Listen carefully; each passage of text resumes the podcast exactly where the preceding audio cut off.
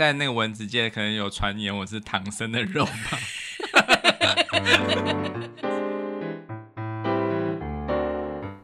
欢迎收听夫妻纯聊天，我是冠豪，我是丽萍。每个星期一到星期五晚上九点半，我们夫妻准时陪你纯聊天。嗯，嗯，星期二，嗯嗯，你有什么事要告诉我们？是不是？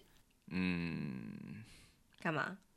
刚刚都白讨论了，哎、欸，我们现在聊一个事情啦，嗯、就是你今天去听那个，就是呃，今天我们录音是礼拜六嘛，对，晚上，然后你去台北听了一场音乐会，嗯、对不对？对，然后先聊这个音乐会之前，嗯、就是你先提一件事情，就是说你在这个音乐会上面遇到了一个超级大粉丝。哦，对对对对对，对对对。好，就是呃。第一个当然就是，等一下，我还没讲完，就是是我们节目的超级大粉丝啊。对，是那呃，就是第一个是因为它里面有个团员，就是我们就是其中一个粉丝，就是工厂吉他男。嘿，对，然后他他以前是我以前在数位音乐补习班的。一起同梯的学员朋友，然后我们很好，然后我还有住过他家，然后那个也是一个很疯狂的奇缘，就是那天晚上我们几乎没有睡觉，因为超多蚊子，我不知道他家那里中了什么邪，就他，对，我跟你讲，我先说一下，就是那个那个蚊子有多可怕，你知道吗？就是。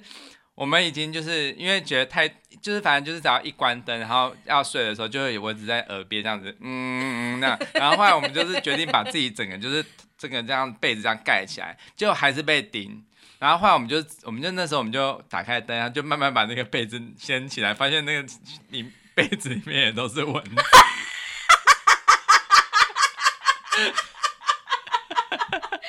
创造密室，对，我觉得他们他那那个家的蚊子超可怕的，它就是它进化的非常的高段啊，怎么会这么多啊？我不知道，可能就是那个是可能春天就是那种梅雨季还是怎样，反正就是他全部都是住在他家里。他到底怎么睡着的？他应该是蚊子客栈之类的地方。那你你有睡着吗？没有睡着，反正就是呃，可能就只有小小眯一下，但是都是后来就是会起来这样。哎，怎么那没有补蚊灯或是点蚊香或什么的？为什么不？我赞助。可能就是真的，也不是每一年四季都有这样吧。可能就是刚好我，可能我的肉特别好吃。可能我对于那个，我觉得可能我那在那个蚊子界，可能有传言我是唐僧的肉吧。吃了会长生不老。师傅，不要再乱说话了。然后那个，然后我就说：“悟空，别杀他，他们都是生灵呐、啊。”这样子。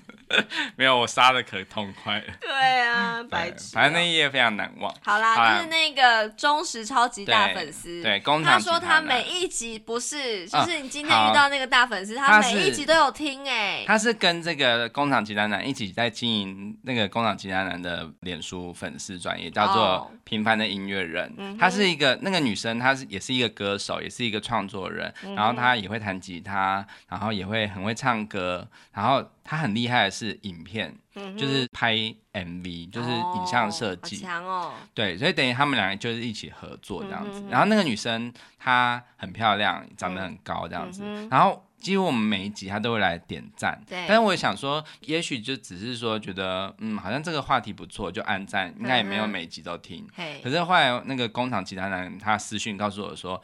他超级喜欢我们的节目，然后每一集都听，而且还说我们的声音超级好听。因为我因为坦白说，我之前不认识他，我想说会给一个完全陌生的人就是变成粉丝，我很好奇。的迷恋。对，然后后来我那一天，我就是星期六这一天，我就跟他相认嘛，我就说，哎，就是听说你很喜欢我们，然后他就很开心，然后他还说，哎，那个丽萍有没有来？然后他很他很想要听你那个魔性的笑声，就是当场是不是？对，好。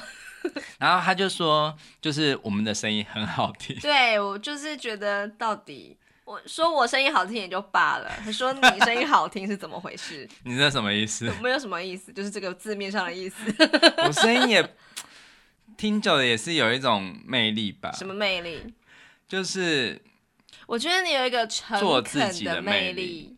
对，我是诚恳型，诚恳加做自己。对对。然后你知道那个今天。遇到他们两个人啊，然后那个工厂吉他男就跟那个，啊，我把这个女生叫做高女，因为她长得很高，高仙女，因为她长得很漂亮，好，好高仙女，乱讲，弹指干嘛？好，然后呢，他就跟高仙女说。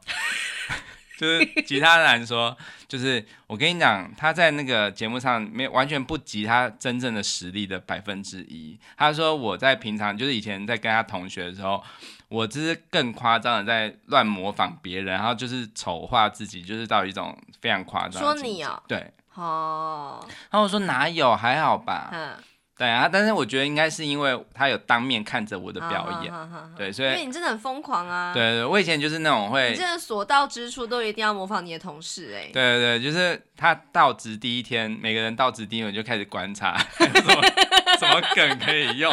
你好像郭子乾哦。但有些人找不到梗，我就觉得不行，一定要找到，对，不然不离职。列为明天的那个工作那个职掌。范围工作项目是是？对，工作项目要把它放进周报里吗？对对对，还要时数，时数两小时都在思考要怎么模仿这个人。对对对，好，好，然后反正就觉得哇，这个我们真的默默就有这样的影响力。我想呢，我想说，如果他会被吸引，那表示我们真的可能有这个能耐耶。我觉得最让我感动的就是他不认识我们，可是喜欢上我们的节目。对啊，因为大部分都是啊，就是朋友啊、亲朋好友，就是就是因为这一层关系，就稍微支持一下。然后可能大家一开始都会说好好听哦，期待第二集。好好听。对，然后那些人就默默的就没有再出现了嘛。嗯、我我没有责怪这些人，就是因为大家都很忙，对、啊，觉得没有关系。可是竟然会有一个不认识我们的人，然后因为开始听我们的节目，然后开始把所有的节目都追上，嗯、这实在是奇迹耶！真的，所以我真的觉得。凡事你就是做，你就是抱着好玩的心态做，你就真的不知道会有怎么样的影响力耶。嗯，对啊，所以真的在此非常非常感谢高仙女。对，高仙女，你真的是。你的影片我们也会每一集都好好支持。对啊，对啊，谢谢你。嗯，他希望你也可以帮我们再推荐给其他朋友。谢谢。对，嗯，还我们有机会可以访问他们，因为他们他们那里的录音设备也是很厉害，OK，所以我们可以不用去蹭他们的热度。对对对对对对，可以蹭吗？对。哎，可是我就很想问一个问题哦。嗯。如果我们节目办粉丝见面会的话，会有人要来吗？一片静默。对，因为我会这样子问呢、啊，是因为我最近看到有一个，好像他们是中立人的 podcast，、嗯、就是他们就是一个一个好像职能治疗师，然后另外一个是什么我忘记了，对、嗯，物理治疗师的一个。Podcast 的节目，然后他们在就是中立老街西河畔的一家咖啡厅、嗯、办了一个活动，就是一个粉丝见面会，然后当然也有那种 live 的那种录音这样子，嗯、就是现场有录音下来，然后后来就有播出。对，然后那个可是他们是不是有忘记按到录音键？对，好可怕、哦，就是他们后来就是好像录了一个小时才发现，就是讲了一个小时才发现没有录，嗯，这样子，然后后来就是等到散场之后，他们就是再次录了原本的那个那个部分没有录到的部分这样。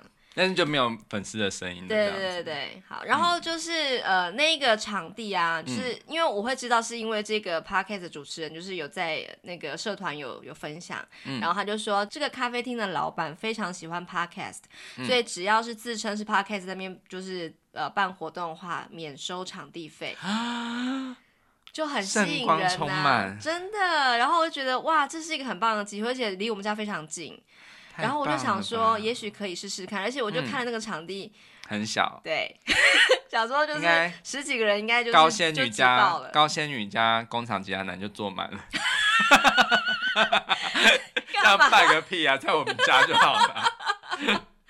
没有，我就想说，不知道这种实体的见面会，如果要办的话，会是什么样子啊？好啦，我们直接开一个，就是会有诱人的条件。好了，你们想要看我们干嘛？什么啦？就是譬如说，干嘛？好，我也没有说什么，就是不要说跳火圈什么，就是你你唱歌，我弹琴，还是我弹琴你唱歌？哎、欸，你不要乱开这种空头支票，到时候做不出来。哎、欸，会有人想要听你唱歌，我弹琴哦，我又不会弹琴，你也不会唱歌啊。拉努瓦那咿呀那呀，因为我我今天一整天都在唱原住民歌谣。你知道那种在那种很就是非常非常多人啊，他们都是那种很很狂放的在唱歌那种，我就是开始静止的唱和声，然后你就觉得你是一个会唱歌的人，对，就就是想象自己就开始有错，你知道就是代入啊，就是你在看着台上那样很疯狂，你就会想象自己就是那个重心的那种聚焦的的那个焦点，但其实根本就没有人管你，因为大家也都听不到你的声音。所以你是想要唱歌是不是？如果说办见面会的话，其实坦白说，我真的我我不要这么就是听着好像觉得我很在臭屁。其实我觉得我声音当然不是说顶好，可是也没有那么差，只是我必须要讲我的音域很窄，所以所以你有时候会觉得我唱歌很难听，是因为。我们都是要就是在 KTV 要唱那个原 key，那当然就是会唱不上去，然后会破音或什么的。嗯、可是如果是我自己创作的歌，哦、或者是我自己移调，对，我把一些歌移掉，我觉得我是我的在那个在那个舒服的音区，我觉得我不敢说是好听，可是我我至少我觉得我是有感情的，好，我是可以用歌声表达出感情，而且我我不太轻易走音，因为我有我有算是一定的音感，对。所以你们如果想听的话，到时候来现场我自弹自唱。哎呀，对，哦，不错哦。对，有没有吸引力？我觉得还不错，而且我觉得也许我们可以弄一个怎么讲，就是呃，可以送你的 CD 呀、啊，什么之类的、嗯、的那种活动，这样，然后送杯垫，然后你也可以就是准备电钢琴在现场啊，然后就一边弹一边就是就是表演这样子。嗯哼，对，因为其实我觉得。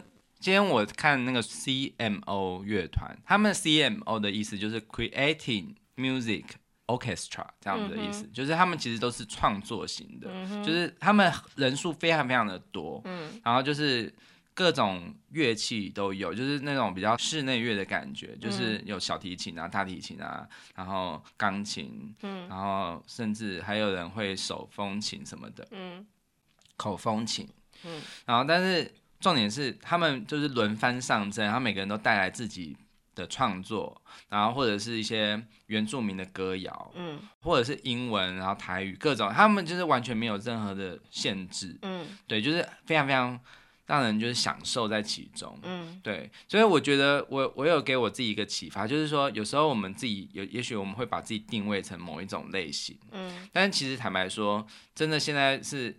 一个非常跨界的时代，跨域的时代嘛，所以我觉得我们就是尽情的玩，嗯、尽情的玩出我觉得我们自己觉得有趣的东西。嗯、像他们今天还有一段就是叫做什么，叫做什么吐司。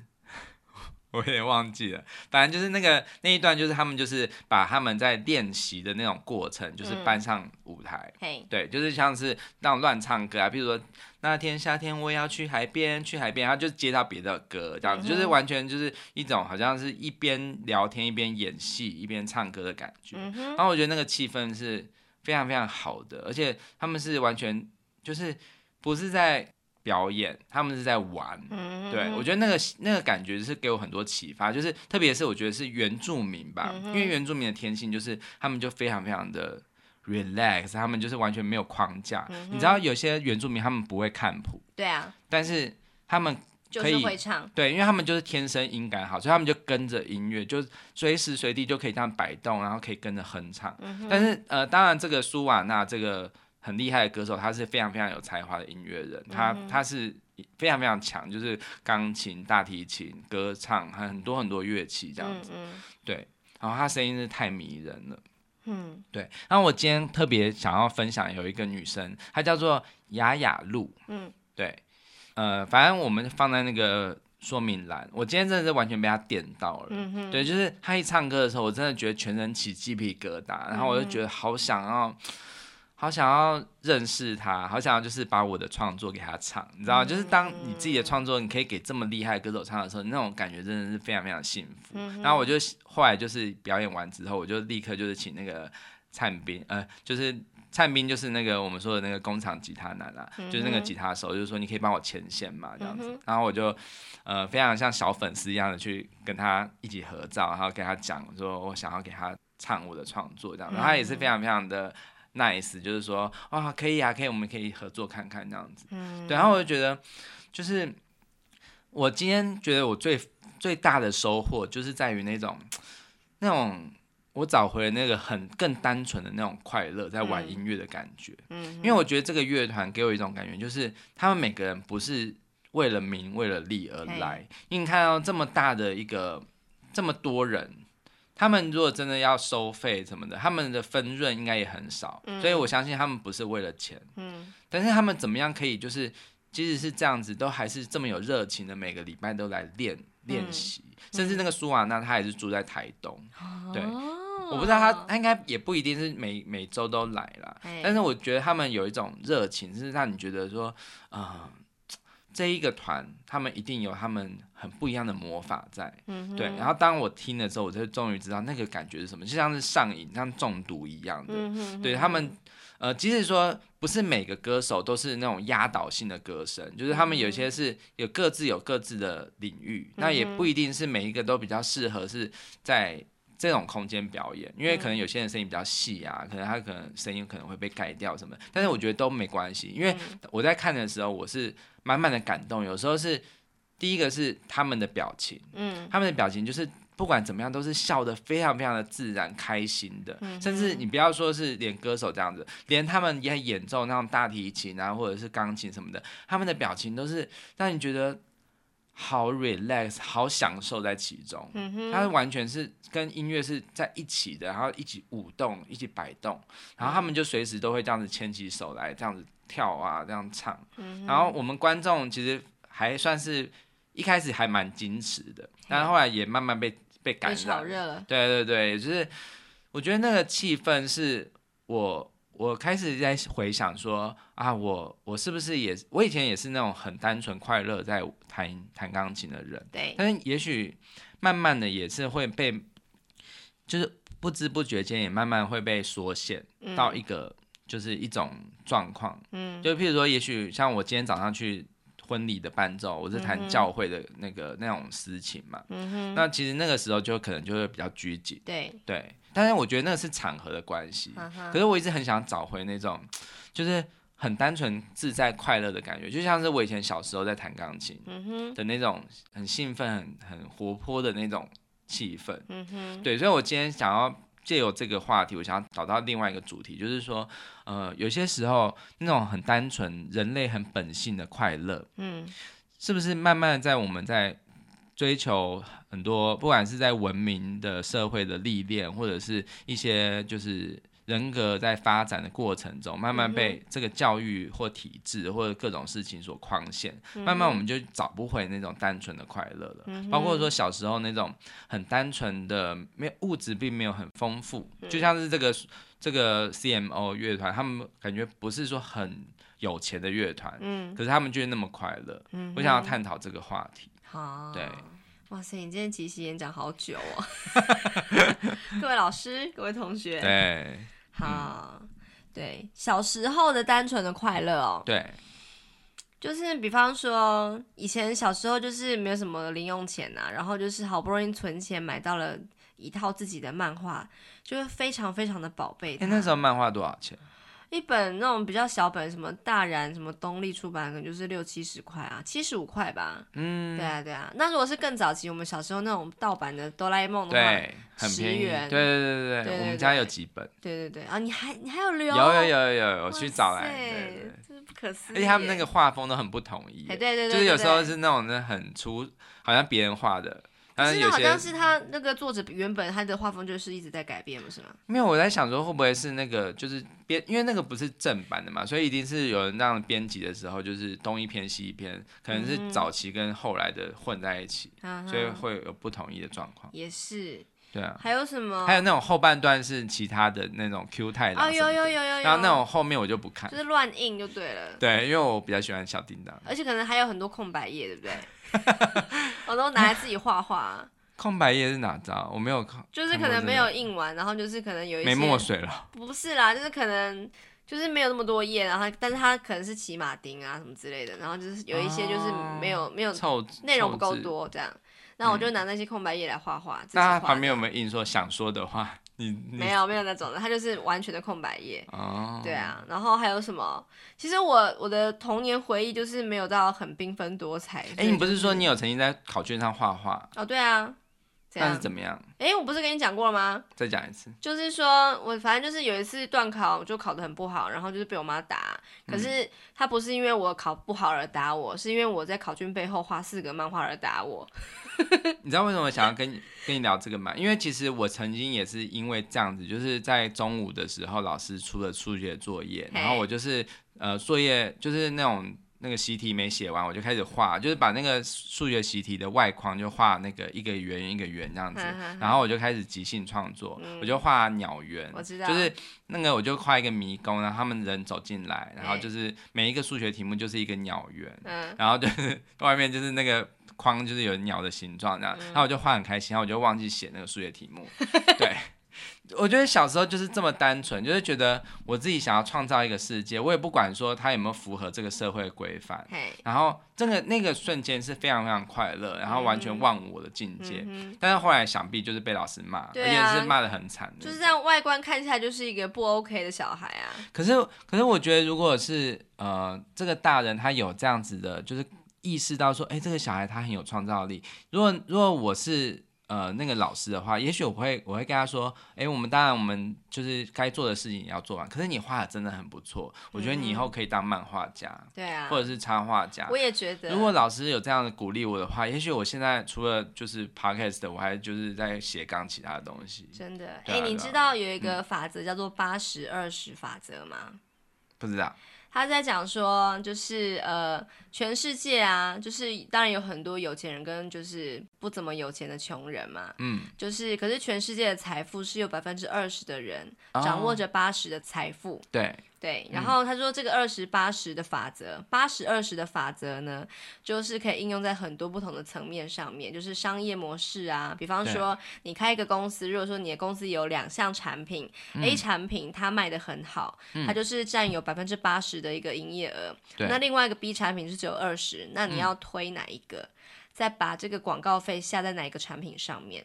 嗯嗯，应该是八十。对，然后就是有一些人就会觉得说，哎，我这个 B 产品就是什么都卖不好，这样子，嗯、我应该要就是努力的去把它卖好，这样子，可能就多耗了一些不必要的成本在那个上面。是，对，然后也可以应用在教养上面。哦，对，对，就是之前有提过嘛。假设你的英文有九十分，嗯，然后你的数学只有四十分，那你要补英文还是数学嘛？嗯，这也是一个道理。就是我我会这样问，是因为我刚好就是今天洗澡时候听了那个吴淡如的另外一集 podcast，就在讲说很多的呃，就是父母啊，就是在面对自己可能说刚好生了两个小孩，然后。嗯呃，比较大的那个小孩，他真的非常会读书，嗯，然后可能就是不太需要担心，他就可以把就是考试考得很好这样子，然后分数也很高。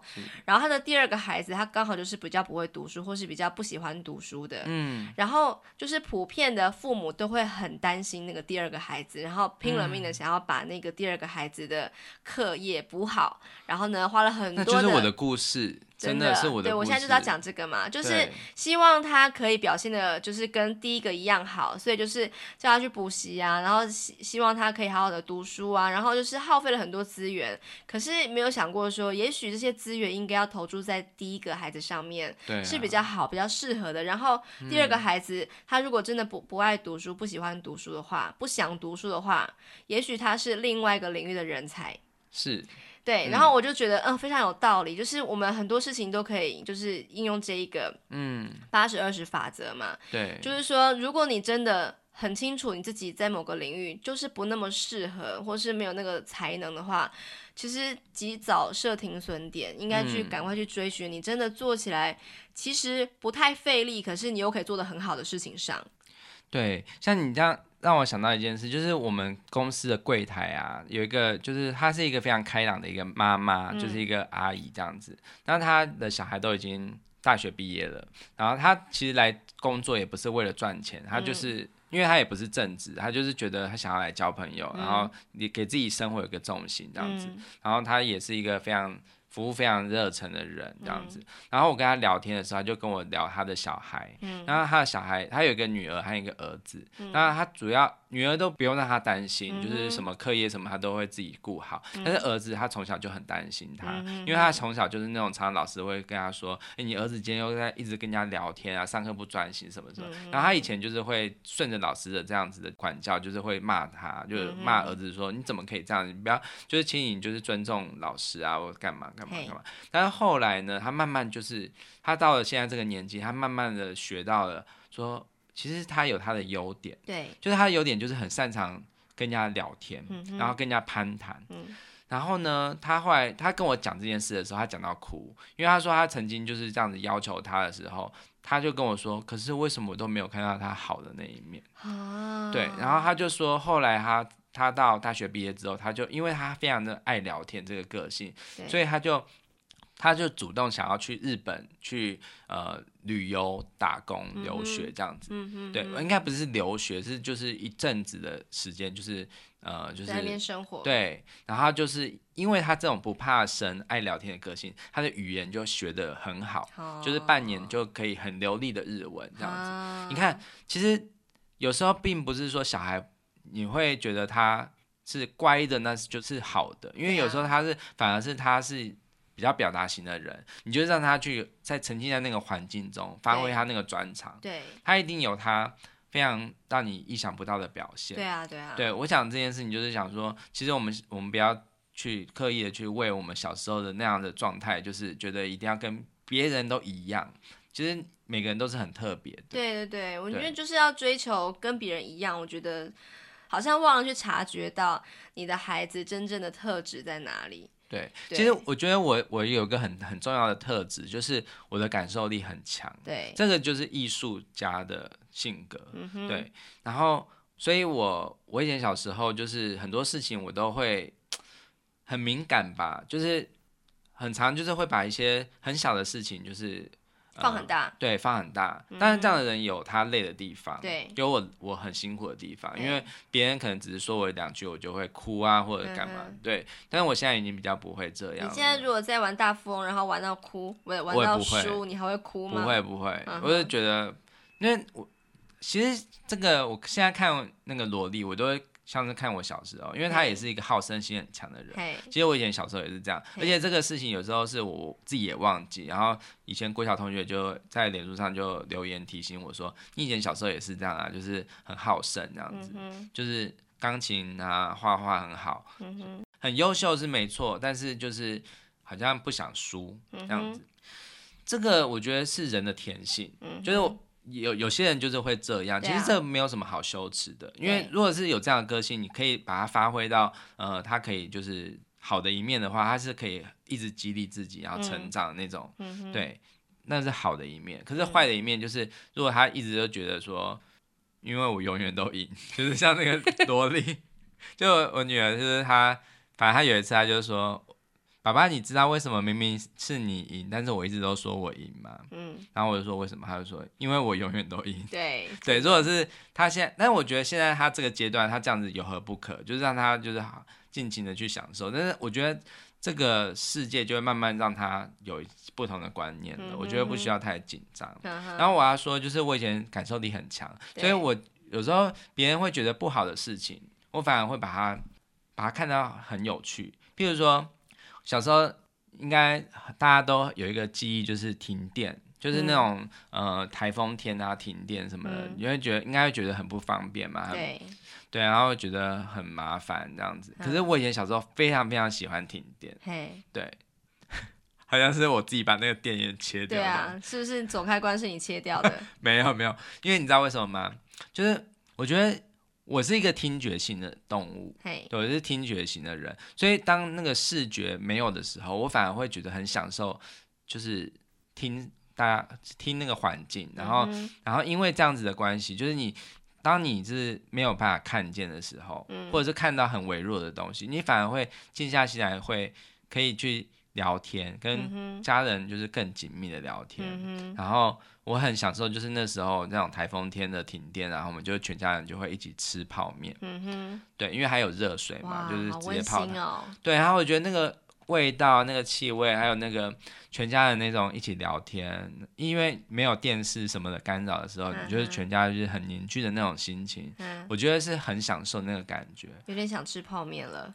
等一下我们去买。哎呦，然后还有一种一种心情，就是像我以前曾经有，就是在国中的时候写一个日记啊，然后呃，就是我那个日记的。篇名其实有点虽然是说日记，可是我都会给他一个像作文的标题，嗯，是我自由发挥的。嗯、我那个标题叫做《没有眼镜的日子》，没有眼睛的日子，没有眼镜的日子，眼镜的日子。对，那个那个作文我在写说，就是我那个时候眼镜坏了，嗯，所以我就去送修，嗯，然后因为没有眼镜的的这样子的呃情况发生，对，所以我反而是非常非常享受在。纯粹用很朦胧的视线，还有听觉去感受这个世界，是真的是吗？还是是真的？还是你的散文？不是，是真的，真的我自己的体会。嘿，oh. 就是我觉得那个时候我就有这么超龄的想法，uh huh. 就是在想说，当上帝关了你的门，就会打开你的窗，hey, hey. 这个想法。Uh. 对。然后我那个那个日记也是被老师就是打很高分这样子，uh. 对啊，朗读这样子，uh. 对。然后我就觉得，我我以前小时候啊，呃。最好的记忆通常不是那种得到很好的东西，嗯、就是那种呃有很高级的玩具，或者是有很、嗯、很丰富的享享宴的那种享受。嗯、当然也有了，就是像圣诞大餐或什么。物质的东西。对，可是我最怀念的反而都是那种好像被夺去了什么，被夺去了什么？对，就是呃，就是譬如说，你看没有眼镜。这种东西，或者是哦，我知道你会因为失去某个东西，然后更珍惜你拥有的。对对，然后还有就是，呃，小时候也不算小时候，就是国中的时候啊，因为其实我就没有零用钱嘛，嗯、所以我就就是都是用营养午餐钱去买 CD。你都不吃饭对，对，但是你知道营养午餐钱也是很有限，所以那时候我会每天放学之后，我就会去 CD 行啊，开始试听那个 CD。嗯、你知道以前那个。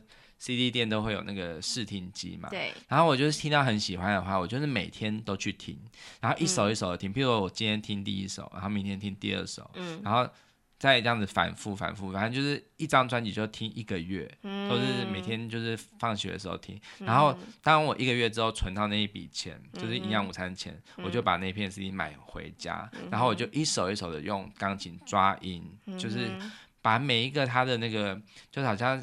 就是要恨不得把所有的乐器的声音都刻在我的脑海中，嗯，然后这种感觉其实就是，就是因为我那时候物质是缺乏的，所以我才是这么珍惜，嗯、对对。但是后来我到了大学之后，有了那个零用钱，或者是有了就是很多很多的资源可以买 CD 之后，开始挥霍，对。然后我反而就是常常就听一两次，我就束之高阁，嗯。然后我后来就觉得。后来我有一天我醒悟之后，我就开始怀念那种单纯的，好像拥有很少，但是其实其实那时候是拥有很多的那种心情。所以我就后来我就是真的就是想要留下我真的觉得最珍视的东西，嗯、最珍惜的东西，然后好好的去感受它。就把你觉得不是那么喜欢的卖掉。对，那卖掉这个动作，我们之后还会有一些就是在。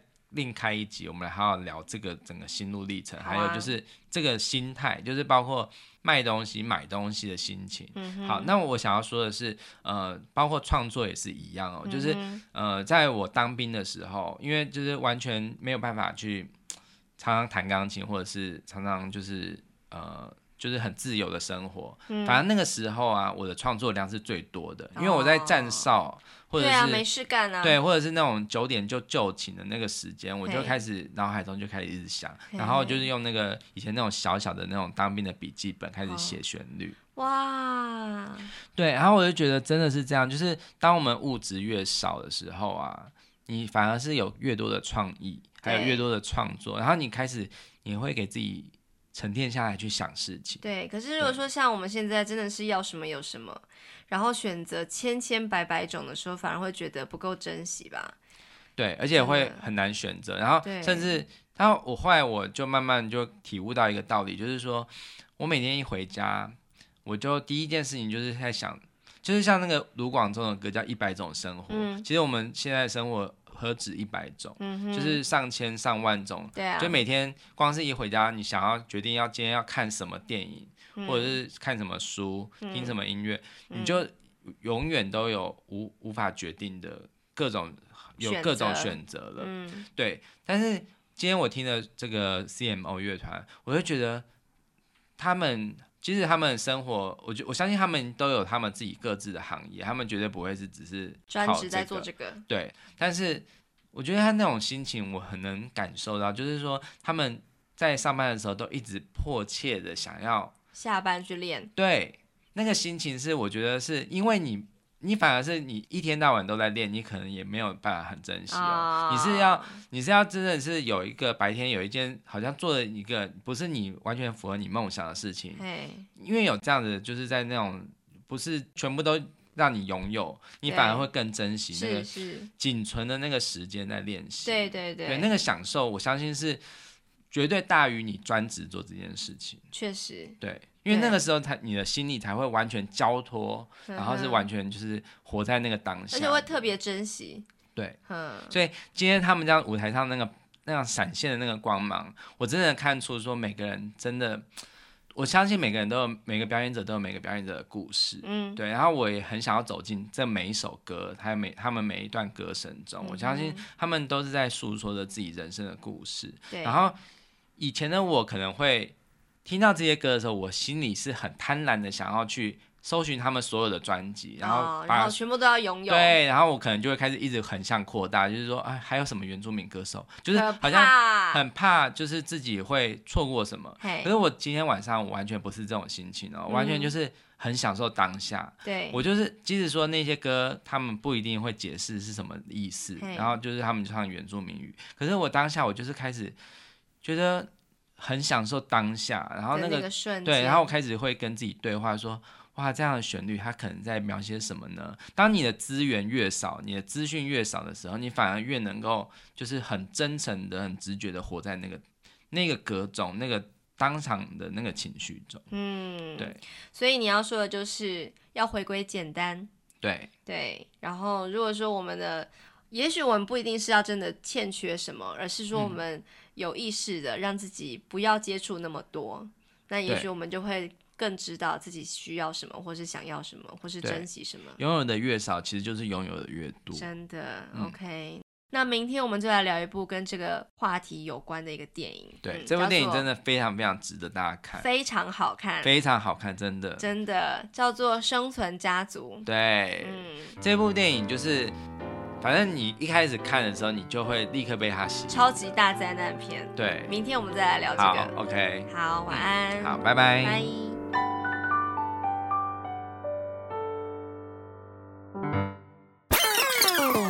哎，等一下，我插一个话，就是我刚刚，就是你在讲那个你在 CD 行，就是在那边试听音乐，然后试听了一个月的那个事情啊，我就一直在想说，那个 CD 行老板一定是拿那个鸡毛掸子啊。以前大雄在那看漫画的时候，去那个书局看漫画，就是假装打扫，然后就其实把人赶走这样子。我觉得那个唱片行老板一定很想要。没有，因为他已经看出来我的模式，就是我只要听了一个月之后，我就会把那片买下来，他就一直在等那一刻。没有，他他一开始可能也觉得说，这个到底要听到什么时候？对啊，就我就买，我就买了。试听片都已经要换下一轮了，你还在那边听，每天都来的这个死屁孩。欸、我改我改天我可以分享那时候我听的那些音乐是什么，oh, 好不好？就是我用弹钢琴的方式，我来就是分享我那时候，因为那那些歌真的就是算是奠定我的风格很重要的曲目。OK，也许就是我有规划一系列说那一天让我住着不走的。CD 们就是那个唱片行老板手中的那个鸡毛掸子都已经捏破的那个 曲目们。好好好，好，OK，好，拜拜，拜。